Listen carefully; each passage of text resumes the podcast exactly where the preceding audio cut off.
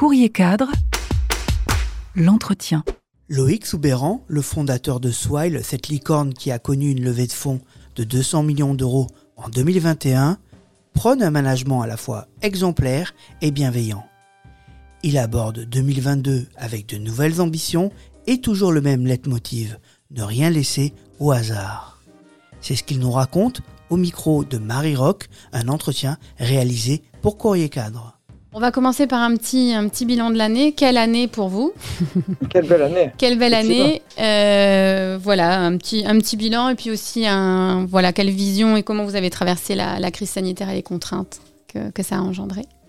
Ouais, bah, bah, une, une, une, belle année puisque euh, bon, euh, ça, ça, a été, ça a été finalement on, on, a continué sur notre lancée, si vous voulez, euh, sur le marché des titres restaurants, où euh, on conclut l'année voilà, avec 13% de part de marché. Euh, on a atteint les objectifs qui étaient, qui étaient les nôtres en début d'année. -hmm. On a continué notre diversification à la fois pro produit et géographique, puisque bah, c'était une année ponctuée par le, enfin même une année lancée par une acquisition mmh. au Brésil avec euh, la startup euh, Vie Beneficios qu'on a entre temps du coup intégré et renommé.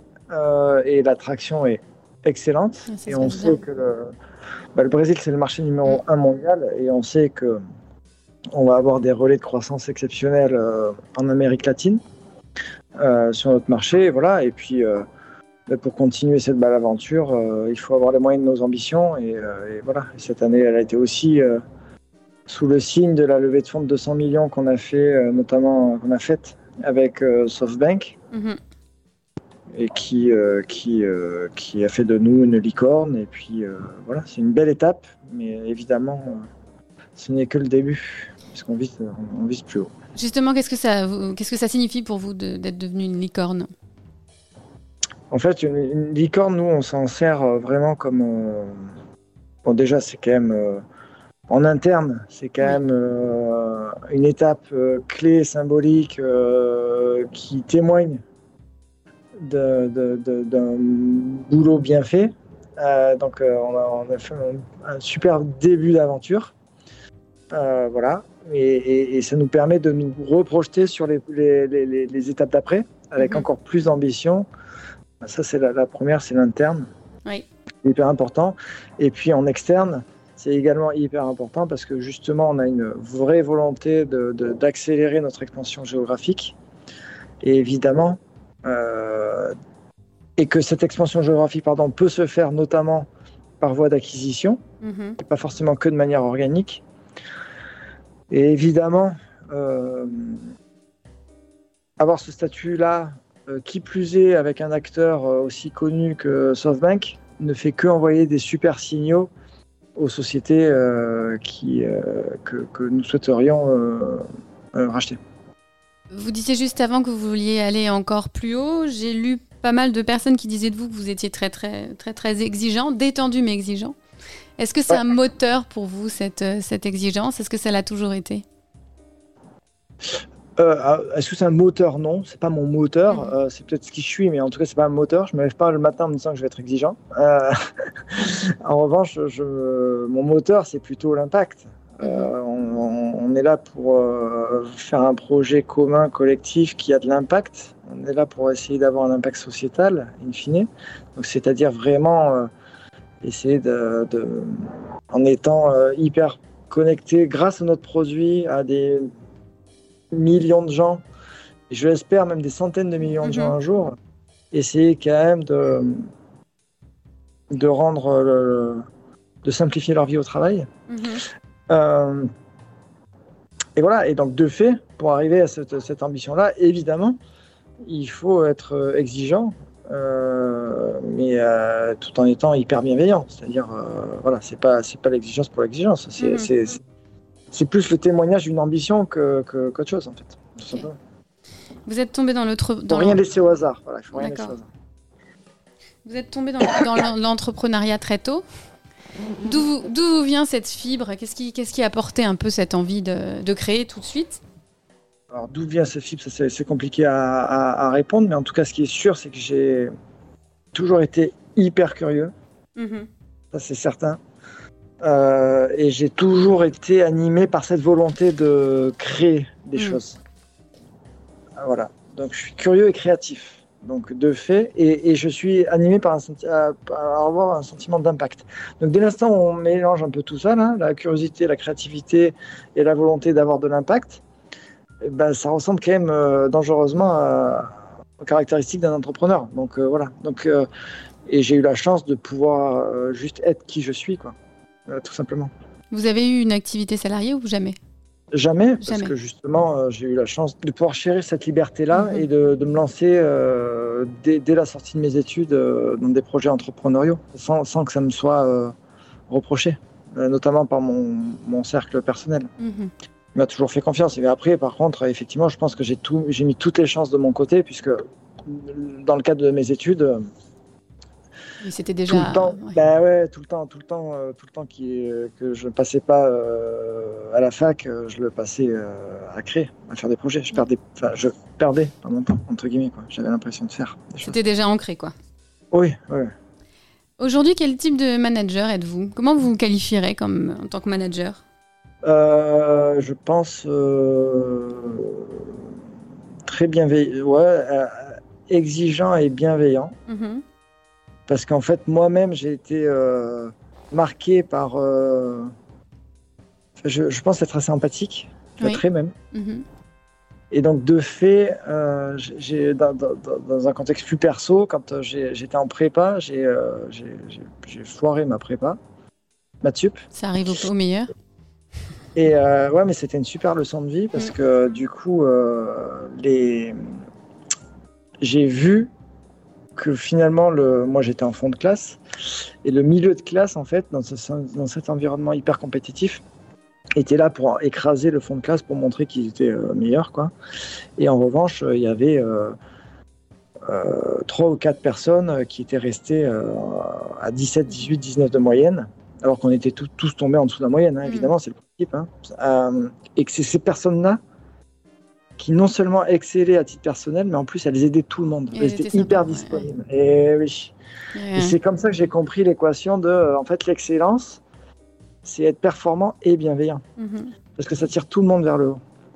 Et que ce que, en revanche, il faut pas tolérer, c'est euh, la performance sans la bienveillance. C'est-à-dire là, ce milieu de classe là, là, ceux-là, au contraire, ils étouffent euh, ceux qui sont en dessous.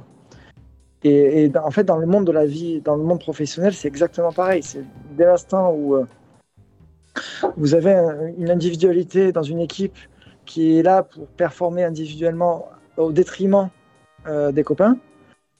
Et ben en fait, c'est, ben non, parce que c'est toute l'équipe qui sous-performe en fait, mhm. juste à cause d'une personne. Mhm. Et donc, il faut être hyper vigilant au comportement à l'état d'esprit. Et, euh, et, ça, c'est euh, ça, c'est un truc que j'ai eu ancré euh, très très vite en moi. Je, fais très souvent beaucoup de métaphores sportives, etc. Parce que c'est vraiment cette dynamique d'équipe là qui me qui m'importe. C'est le, en fait ce qu'on vit, c'est la victoire finale. On est quand même animé par gagner. Mhm. Donc je pense que je suis un compétiteur aussi, voilà. Vous me demandiez les caractéristiques. Je crois que je suis un compétiteur. Donc on ne veut rien laisser au hasard, mais on est convaincu que ça ne peut être que le fruit d'un super travail collectif et que et que c'est pas une posture, c'est vraiment euh, profond cette histoire-là, et que on doit euh, accepter que chacun joue son rôle bien précis, parce mhm. qu'en fait ce qu'on vit c'est être champion du monde tous ensemble et pas juste moi euh, avoir une distinction individuelle, quoi. Et, et, voilà. Donc c'est quelque chose qui vous a marqué, qui vous a suivi dans votre vie professionnelle. Complètement, mm. complètement. C'est marrant parce que c'est euh, euh, avec l'expérience quand même que j'arrive à remettre des mots dessus, parce qu'évidemment cette équation-là, euh, lors de la prépa, je l'ai subie, mais j'arrivais pas à mettre des mots dessus. Et avec un peu d'expérience, du coup, je mets des, je pense être très, très très clairvoyant sur ce qui se passait. Et euh, quand j'ai monté Tiz en tant que primo, en tant, quand j'ai cofondé, parce que j'étais pas seul, euh, en tant que primo entrepreneur, évidemment, nous n'avions pas d'expérience sur, enfin, managérial, Mhm. quoi, tout simplement. Puisqu'on sortait d'études, on Mhm. n'avait jamais connu le contexte professionnel, et donc, euh, finalement, euh, on connaissait assez peu ces, ces environnements d'équipe, euh, justement, avec tout ce qu'il y a à gérer euh, en conséquence. Et, euh, et je me souviens très bien qu'on était très, très axé sur le recrutement basé sur l'expertise des gens Mhm. au démarrage et pas forcément sur qui ils étaient et quelles valeurs ils, ils- ils défendaient finalement. Et, et- et ça, ça nous a coûté beaucoup ensuite en interne parce que dès l'instant où il a fallu euh, grandir fort et vite, ben, c'est là où vous vous rendez compte que euh, en fait on, on- on est tous différents et on a, il y en a qui rament à gauche, il y en a d'autres qui rament à droite, euh, d'autres qui lèvent la pagaie parce qu'ils sont désengagés complètement Mhm. et vous comprenez plus pourquoi le bateau vous n'arrivez plus à le diriger comme vous voulez quoi. Mhm. Et ça, c'était assez euh, flagrant. euh, je l'ai vécu euh, vraiment euh, chez Tids. Et en fait, ça, ce n'était que le fruit du fait qu'on n'ait pas euh, mis des fondations hyper robustes euh, sur la culture d'entreprise Mhm. dès le premier jour. Et quand je parle de, de fondation sur la culture, en fait, je parle de fondation sur, sur qui nous sommes, en fait. Quelles valeurs on défend. Euh, voilà, tout simplement. Mhm. Et, et ça, c'était ma deuxième grande leçon entrepreneuriale, on va dire. Euh, c'est vraiment euh, faire, euh, faire hyper attention au sujet de la, de, de- de la culture d'entreprise. Justement, vous, vous avez. Ne pas être tolérant. Ouais. Et c'est marrant parce que je suis hyper tolérant dans la vie de tous les jours, mais, euh, mais pas sur les sujets des, pas sur le comportement. Mhm. Vous avez Parce beaucoup. que quand, Pardon, ouais. allez-y. Allez-y, non, non, mais on, on sent, on, sent, on sent trop le mal que ça fait en fait. Mhm. Et, euh, et les boîtes qui grandissent mal, c'est des boîtes qui passent en fait leur vie à gérer des problèmes qui à la base n'ont pas lieu d'être. Qui devrait pas Parce que, exister. euh, ben, qui devraient à la base même pas exister en fait. Donc on est en train de perdre une énergie folle dans la journée à essayer de. mais à la base, ça n'a pas lieu d'être. On, s- on- on est en train de passer l'énergie pour rien. Quoi. Et, et ça, pourquoi? Mais Parce que à un moment donné, on a arrêté de défendre des choses qui nous sont chères en fait. Mhm. Ou on a oublié de les mettre en place. euh, parce que À la base. truc, Mhm. à la base. Justement, vous avez beaucoup, beaucoup grossi, grossi très vite, recruté beaucoup. Comment vous vous, êtes- comment vous, vous y êtes pris avec vos équipes pour, euh, pour trouver les bonnes personnes? Parce que c'est des, c'est des, c'est des gros volumes. En hein. fait, euh, pareil, euh, on, on a fait des erreurs. Mhm. on, on- on a. J'ai- beaucoup appris chez Tid. Je continue à beaucoup apprendre chez Swile. Ça, c'est la- Mhm. c'est la, la- la con- la constante. Et typiquement, je- je- j'en garde. Là, si on me demande. Alors que bon, je, je- suis dans une perspective hyper long-termiste avec Swile, mais je sais très bien que dans quelques années, je, je me vois déjà raconter que une grande leçon que j'ai appris de Swile, c'est que il faut miser très fort, très vite sur euh, le département euh, RH. Oui. C'est-à-dire que très souvent, quand on monte un projet entrepreneurial, les RH, c'est un peu souvent le dernier département qu'on va mettre. pauvres, en un place. peu, ouais. Mhm. Et je, je, je le pense du plus sincèrement, de mon, du plus profond de mon cœur. Je crois que je, euh, si je remonte un projet, dès le premier jour, j'ai euh, un chief people. J'en suis convaincu. Parce qu'en fait, on ne peut pas à la fois dire que il faut tout miser sur la culture, être une people first company, et pas se donner les moyens Mhm. en conséquence. Et parce que je peux vous garantir que être une people first company, c'est tout sauf juste une volonté de l'être. Il y a du travail. Ça s'improvise pas cette histoire. Euh, parce que dès l'instant où vraiment vous êtes engagé et concerné par justement euh, faire en sorte que les collaborateurs se sentent bien et que évidemment vu que vous considérez très bien la chose, vous êtes déjà à des années-lumière de penser que c'est un baby foot ou autre chose qui va leur faire Mhm. du bien, et ben de fait, euh, ben, tout ça, ça structure. Les politiques de rémunération. La politique de rémunération, c'est de la culture d'entreprise. C'est que- quelle équité vous mettez, quelle transparence vous mettez, euh, euh, les politiques de mobilité, les politiques de, euh, de, de rituels, Mhm. comment vous créez la cohésion, euh, les politiques de recrutement, mais, mais pas que recrutement, de, oui, de, de comment vous. euh, typiquement, si vous recrutez que des juniors, ça va pas marcher cette histoire. Il faut trouver les, avoir un, bon équilibre. Et donc ça, il faut une vraie maturité mm-hmm. pour comprendre les enjeux de, pourquoi est-ce qu'il faut un vrai équilibre, euh, etc. Et que parfois, il vaut mieux recruter euh, euh, deux personnes plutôt que trois aussi. Bref, tout ça, en fait, ça demande de, de l'attention. Et en fait, c'est pas cher parce que justement, évidemment, c'est un investissement, mais c'est pas, ce n'est pas cher parce que si vous le faites bien d'entrée de jeu, derrière, ça vous coûtera beaucoup moins cher que tous les, la somme des problèmes que vous aurez à gérer si c'est mhm. pas fait euh, rapidement en fait. De toute façon. Donc c'est un vrai investissement.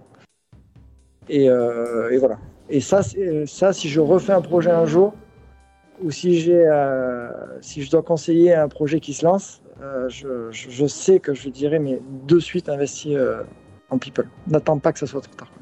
Justement, je, je rebondis aussi sur l'objet des produits que vous proposez. C'est aussi pour, euh, pour simplifier euh, la vie, la, gestion RH. Euh, en quoi c'est devenu indispensable aujourd'hui? Bah, alors Déjà, ce qui est, ce qui est, ce qu'on pourrait peut-être noter, c'est que à la, à la base, c'était pas le, c'était pas le projet de base. De hein, base. Mmh, mmh. Et le projet de base, c'était de faire, d'être vraiment dans, a le food tech, ce qu'on appelle, donc avec une plateforme de commande euh, entre collègues pour la pause mhm. déjeuner. Donc mine de rien, il y avait déjà cette notion de mettre de la technologie au service des collaborateurs pour leur pause déjeuner, donc pour créer de la cohésion, puisque bah, du coup, plus vous êtes nombreux à commander, plus vous avez accès à de la réduction.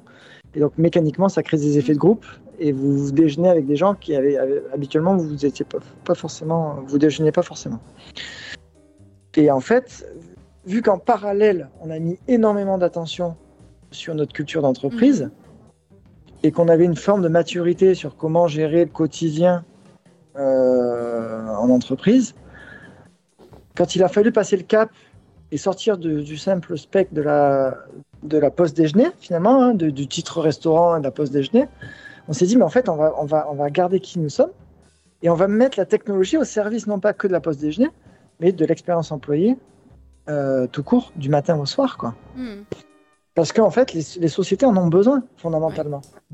Et c'est comme ça qu'on est passé de luncher, donc euh, très connoté lunch, euh, déjeuner, à swile, hmm. qui veut dire smile at work. c'est le M de smile qu'on a retourné en W work. Et qui, du coup, a vraiment cette, cet enjeu de dire les boîtes doivent fondamentalement être people first si hmm. elles veulent performer à long terme nous allons aider les sociétés à, le, devenir euh, grâce à la technologie. En partie grâce à la technologie. On va accompagner ces sociétés-là. Et on va faire en sorte que euh, les collaborateurs vivent beaucoup mieux leur quotidien au travail, notamment grâce à la technologie. Et ça, pour ça, on a nos deux, nos deux, deux axes. Nos, deux axes, nos deux, produits phares, en fait, finalement, hein, qui est la, la Swile Card, qui en fait au démarrage était une carte titre restaurant qui a été transformée en carte avantage salarié. Et que là nous sommes en train de transformer cette fois-ci en carte employé tout court, c'est-à-dire que n'importe quel euro que vous avez à dépenser dans votre contexte professionnel, que ce soit vos avantages salariés, les titres resto cadeaux, euh, mobilité, vacances, etc., euh, que ce soit vos frais professionnels ou que ce soit votre argent personnel parce que vous avez des dépenses entre collègues à faire, et eh bien ça, c'est géré avec un seul et unique aussi. Donc on simplifie tout. Et j'ai pas parlé du salaire, mais il y a aussi la fonctionnalité d'avance sur salaire. Oui, les avances, hmm, D'accord. Donc vraiment, il y a ce sujet-là du, paiement euh, en entreprise et du salaire euh, qui est complètement euh, simplifié. Et plutôt que d'avoir un peu de papier, quatre cartes et bien galérer, tout ça, c'est simplifié. Mais surtout, on a la Swile App. La Swile App, en fait, c'est le pendant de la Swile Card. C'est-à-dire qu'à l'instar de, la Swell Card, vous aviez 5, 6, 7 cartes, on a, tout regroupé en une. Ben là, pareil, côté app, au lieu d'avoir 15, 15 euh, solutions dans votre quotidien, euh, ben vous n'en avez plus qu'une, une seule app où tout est réuni. Vous allez à la fois pouvoir faire votre, administre, votre admin, c'est-à-dire faire vos demandes de congés, voir, votre bulletin de paye, euh, contrat de travail, etc., vos, frais, vos notes de frais mais aussi euh, gérer votre, euh, vos relations avec, vos collègues, avec euh, cet enjeu à la fois de faire des feedbacks, à la fois de célébrer, à la fois d'échanger autour de projets, etc. etc. Et donc ça, c'est vraiment ça, et on le voit de manière unifiée. C'est hyper important que tout ça soit unifié parce que les... aujourd'hui, l'expérience employée est beaucoup trop fragmentée d'un point de vue technologique. Et puis surtout avec un ADN très, euh, très user, très B2C finalement. Nous, on est dans un monde B2B, mais, euh, mais les employés, ils en ont marre d'avoir de, de, dans leur vie personnelle les outils dernier cri et dès qu'ils rentrent dans la vie pro, ils ont l'impression de faire un bond en arrière de 15 ans. Quoi. Ça, c'est pas possible. Voilà. Comment vous, voilà qui nous sommes. comment vous faites naître l'innovation? Comment vous travaillez sur l'innovation et la créativité dans les équipes? Ben, déjà, on a, on a là, là, on a quand même eu euh, un, vrai framework de pensée. C'est-à-dire que dès l'instant où euh, vous dites, bon, ok, on s'attaque au sujet de l'épanouissement des collaborateurs, et que pour être épanoui, il y a des différents leviers d'épanouissement, que ce soit de, tous les sujets autour de la, sécurité, qu'elle soit psychologique ou euh, financière ou autre, des sujets autour de comment bien grandir, des sujets autour de comment renforcer le sentiment d'appartenance, des sujets autour de l'estime et des sujets autour du sens. De fait, ça, ça, permet de commencer à, se demander quel type de fonctionnalité on va pouvoir faire pour quel levier, en fait. En sachant qu'évidemment, tout à chacun, on, a, euh, on, est on, est sensible sur différents euh, euh, leviers également. Mais tout l'enjeu est que le collaborateur retrouve ce dont il a besoin pour se sentir bien. Voilà. Il y en a qui vont être très axés sur le sentiment de le sentiment d'appartenance. Appartenir à un groupe, c'est très important pour certaines personnes, un peu moins pour d'autres. Et ben là, ils ont les fonctionnalités qui vont bien pour euh, pour célébrer, euh, pour voilà célébrer, communiquer, etc. Par exemple. D'accord. Et des challenges, etc.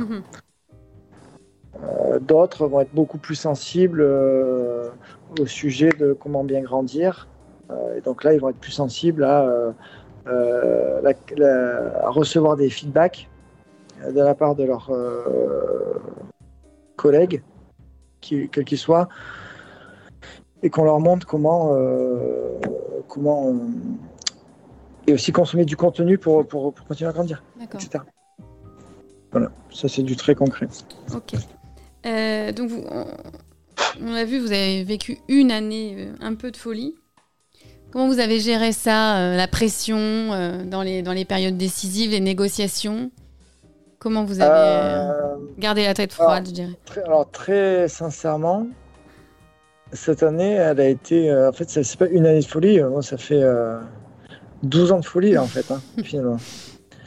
Depuis le lancement de titre, parce que toutes les années, elles se mhm. ressemblent, hein, elles sont hyper intenses toutes. Et c'est pas parce qu'on. Enfin, faut savoir que c'est aussi intense de lever 200 millions que 200 000 euros. Hein. Mmh. Oui.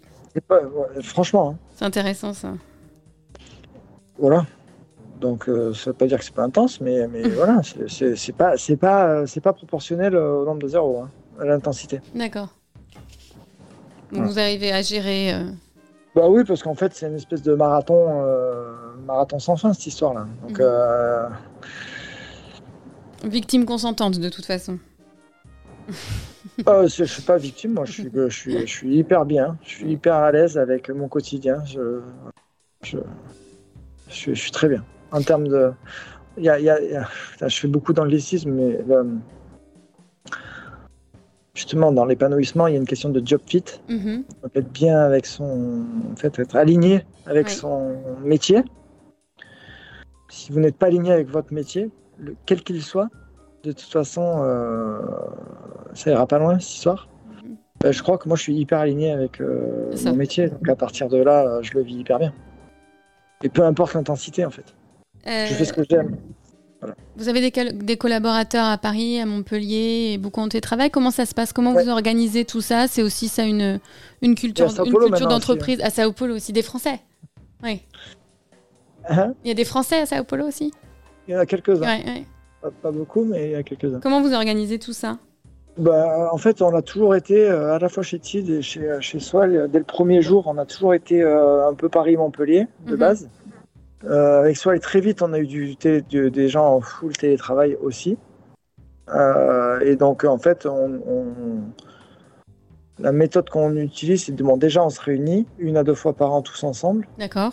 Ensuite de ça, on demande aux équipes plus, euh, plus euh, donc euh, cercle un peu plus fermé, celle qui ne se voit pas, en tout cas, euh, de se réunir un minimum euh, une fois par trimestre. D'accord.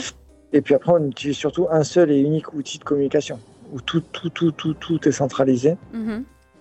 Et, euh, et du coup, ça aide à, ça aide à créer euh, ce sentiment d'appartenance. Et puis surtout, tout passe, c'est-à-dire qu'on a une politique de transparence absolue Mhm.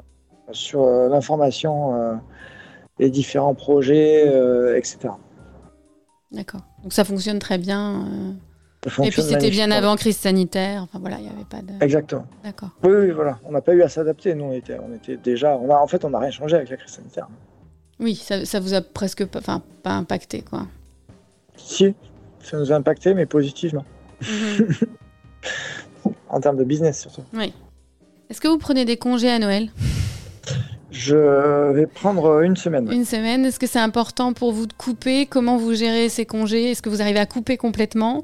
Euh, Est-ce qu'il y a cet aspect euh, Ça fait partie de mes, euh, ça fait partie de mes, euh, mes axes d'amélioration. Couper complètement pour donner l'exemple aussi? Mais alors, de- le problème, non. Alors ça, non, ça non. Ça non. Ça, je- non, parce que je, je- en fait, euh, je suis beaucoup plus attentif à ce que les gens se sentent bien par rapport à qui ils sont. Euh, Oui. Donc, si tu as besoin de couper euh, complet, machin, je le respecte en fait. Mhm. Mais si, si pour être bien, il faut pas que tu coupes et que couper complètement, en fait, ça t'augmente ton stress. C'est ça. Euh, Je le respecte aussi, en fait. Moi, ce que je- la seule chose que je te demande, c'est de, de- de- d'être aligné avec toi-même. Mhm. Et, euh, et, et le plus tu l'es, le plus tu es bien, le plus je suis heureux. Voilà. Non, je suis hyper respectueux des rythmes des uns et des autres. Certains, pour différentes raisons, ont besoin de plus travailler que d'autres. Besoin de se rassurer aussi. euh, Et peu importe. Moi, dès l'instant où on ne vire pas dans la toxicité. D'accord. Moi, un- collaborateur qui me dit, ben, moi, j'ai mon rythme. euh, euh, voilà, c'est important pour moi de pas me. De, si je coupe à, je sais pas, à 18h, je coupe, j'en ai besoin parce que de, ça me permet d'arriver encore mieux le lendemain. Ok, Et s'il y en a un qui se dit, bah non, mais moi, t'inquiète pas, tu peux me, tu peux me- m'envoyer un message le samedi, au contraire, euh, je suis dans une période de ma vie où euh, limite ça me fait du bien, eh ben ok, Euh, je suis pas là pour juger en fait. D'accord. Donc chacun Il vraiment, oui. il faut respecter en fait. respecter. Il faut respecter l'équilibre des uns des autres. Mhm. Et, et, et voilà. Et je trouve que non, euh, imposer à quelqu'un de faire quelque chose. En fait, il faut pas imposer, voilà, c'est ça. Mhm. Imposer à quelqu'un de couper alors qu'il a pas envie de couper, Oui, je vois pas à quoi ça sert. Quoi. Mhm. Euh, euh, voilà. D'accord. Quelles sont pour vous, alors je vous ai posé la question pour les managers, mais les... la notion de leader. Est-ce que vous estimez être un leader et quelles sont pour vous les qualités d'un bon leader et est-ce que c'est indispensable pour mener une, une entreprise? Ah bah, Est-ce que alors, est-ce que c'est indispensable? La réponse est oui. Mhm. Ça, c'est c'est évident. Euh, Il y a besoin d'avoir un capitaine, toujours. Voilà. Euh, après, un capitaine, ça ne veut pas dire qu'un capitaine impose. Un Mhm. capitaine, il embarque. Euh, voilà. Donc, oui. Donc, j'espère être un, un leader. J'espère être un leader inspirant. Oui. Parce qu'en fait, on a besoin d'un cap. Mhm. Et on a besoin de. À l'ère un peu où on a beaucoup parlé de d'holocratie, euh, de. En fait, il y a une totale différence entre euh, écouter, se sentir écouté Oui. en tant que euh, membre d'une équipe et, et que tout le monde soit exactement au même niveau de décision, etc. On a besoin d'un capitaine, on a besoin de quelqu'un qui donne une ligne claire, directrice, et, euh, et c'est comme ça qu'on on arrivera au bout. Quoi. Voilà, donc ça, c'est le leadership, il est crucial, capital. Euh, et voilà, et donc du coup, les qualités d'un leader, je crois que c'est surtout être euh, exemplaire. C'est-à-dire qu'il y a toute une dynamique d'équipe qui peut être complètement pétée si ne serait-ce qu'une personne, c'est-à-dire le leader, ne l'est- n'est pas exemplaire. Mhm. Parce que derrière, en fait, ça fait ça ruisselle. Alors, en tant que leader exemplaire, ça ne veut pas dire que tout va bien en dessous, mais justement, en tout cas, ce qui est certain, c'est que si vous, vous n'êtes pas, c'est certain que ça ne marchera pas. D'accord. Donc Mhm. chacun a ce ce devoir d'exemplarité euh, totale, ce qui ne veut pas dire qu'on a des erreurs, encore une fois, mais, euh, mais les gens sentent bien Quand euh, vous êtes exemplaire et que vous avez juste fait une erreur et que vous allez réparer, Il n'y a pas de euh, souci. crampon, en fait, vous n'êtes pas euh, Mhm. exemplaire de base. Voilà. Euh, ça, c'est voilà. Donc, c'est être inspirant, exemplaire et euh, clair. Hmm. Il faut avoir une vraie clarté. Clair dans, ce- dans sa vision, dans, Mm. dans, dans le cap qu'on Mm. donne. Quoi. Le cap. Si vous donnez un bon cap, qu'au quotidien vous êtes exemplaire, et, et- et que du coup, bah, ça- le côté inspirationnel, il, il vient aussi dans la vision, mais il ne faut pas juste être dans la, la théorie. C'est, euh, voilà. le, le cap, il faut le montrer à, à la fois de manière inspirante et claire, en fait. C'est le, le- le mix des deux qui fait, euh, qui fait une combinaison gagnante. Quoi. Mhm, D'accord. Et, et le, tout, euh, le tout de manière, euh, encore une fois, euh, collective, donc empathique, en fait. L'empathie, c'est une qualité indispensable. Donc là, on a les quatre points, là, je crois. J'ai un dernier point. Je vous, l'ai je vous ai lu dans une interview. Euh, vous disiez que votre meilleur apprentissage en tant qu'entrepreneur, c'était de savoir trancher vite, de savoir faire des choix rapides, parce que le pire pour vous, c'est de ne pas faire de choix. ouais, ouais. Et c'était, je trouvais ça intéressant, je voulais juste vous entendre là-dessus. En fait, il y a ça, c'était une grande. Je, je, je- je pense qu'à la, à la base, base, base, je suis quelqu'un de réfléchi. Je suis assez stratège. J'ai besoin d'avoir euh, trois coups d'avance, en fait. Je pense, j'essaye de penser tout à trois coups d'avance. Et j'ai appris grâce à Tiz, et grâce notamment au- à la fusion avec euh, la société de Pierre Chapaz, qui s'appelle eBuzzing, Mhm. que euh, ça avait beaucoup plus de valeur de décider vite, quitte à se tromper, que de réfléchir euh, en permanence et finalement pas avancer. Quoi. Mhm. Parce qu'au pire, même si vous vous plantez, il y, y aura les autres fois où vous aurez raison et, euh, et, et vous aurez donc avancé. Quoi. Alors que dans l'autre cas, vous n'aurez juste rien fait. Quoi. Voilà. Donc il, faut être en permanence en mouvement. Il y a cette question de célérité permanente qui est hyper vertueuse. Et, euh, et du coup, j'essaie d'avoir le meilleur des deux mondes, c'est-à-dire, en fait, c'est euh, ben, réfléchir en mouvement. Quoi. Il faut, il faut, voilà. En fait, il faut surtout pas que la, la- la réflexion de cette volonté d'avoir trois coups d'avance euh, vous bloque et vous, euh, vous fige.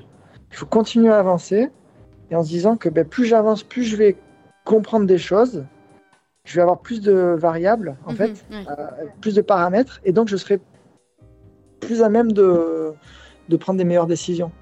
Le jour où vous êtes figé, vous êtes mort. en fait. Mort. Voilà. Mhm. Et ça, alors ça c'est, euh, et c'est pour ça, ça, je l'ai apprise de, de, de Tiz.